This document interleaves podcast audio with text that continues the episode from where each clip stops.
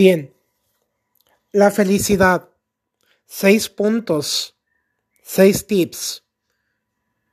Parafraseando al gran Tony Robbins. 1.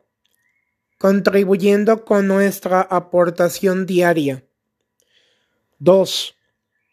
Creando y compartiendo contenido. 3. Amor apasionado, pleno, convirtiéndonos integralmente en personas de máxima excelencia, de muy elevado nivel de rendimiento.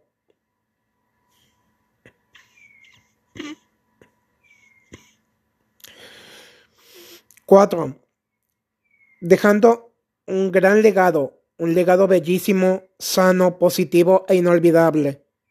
Cinco, mentalidad de águila automotivados, con la motivación intrínseca, esa pasión, esa alegría, ese fuego, ese ardor, esa poderosa acción que nace en el corazón.